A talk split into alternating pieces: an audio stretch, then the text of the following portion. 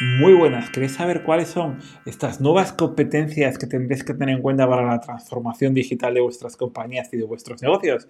Las vamos a ver en un nuevo consejo aquí de software y digitalización dentro de Software. ¿De qué vamos a hablar entonces? De los factores clave digitales, que son estas nuevas competencias que surgen en el mundo digital y son tan importantes para reinventar y transformar digitalmente nuestro negocio. ¿Cuáles son las más importantes? La primera será el tratamiento digital, que es el almacenamiento y tratamiento de cualquier dato de vuestra compañía, ya sean ficheros, ya sean eh, información, datos, analítica y demás. Aquí eh, hay muchísimas disciplinas, desde Big Data, Business Intelligence, Machine Learning, todo esto entra dentro del tratamiento digital.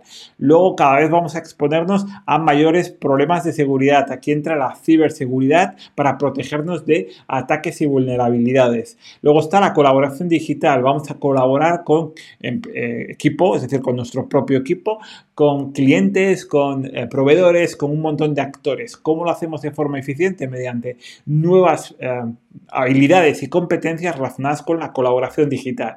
Luego aparece la comunicación. Estamos en una nueva, un nuevo escenario digital donde aparece el vídeo, aparecen eh, las redes sociales, aparece un montón de nuevos canales donde tendremos que comunicar y comunicar mejor. Y para eso necesitamos habilidades tanto de comunicación verbal y no verbal nuevas.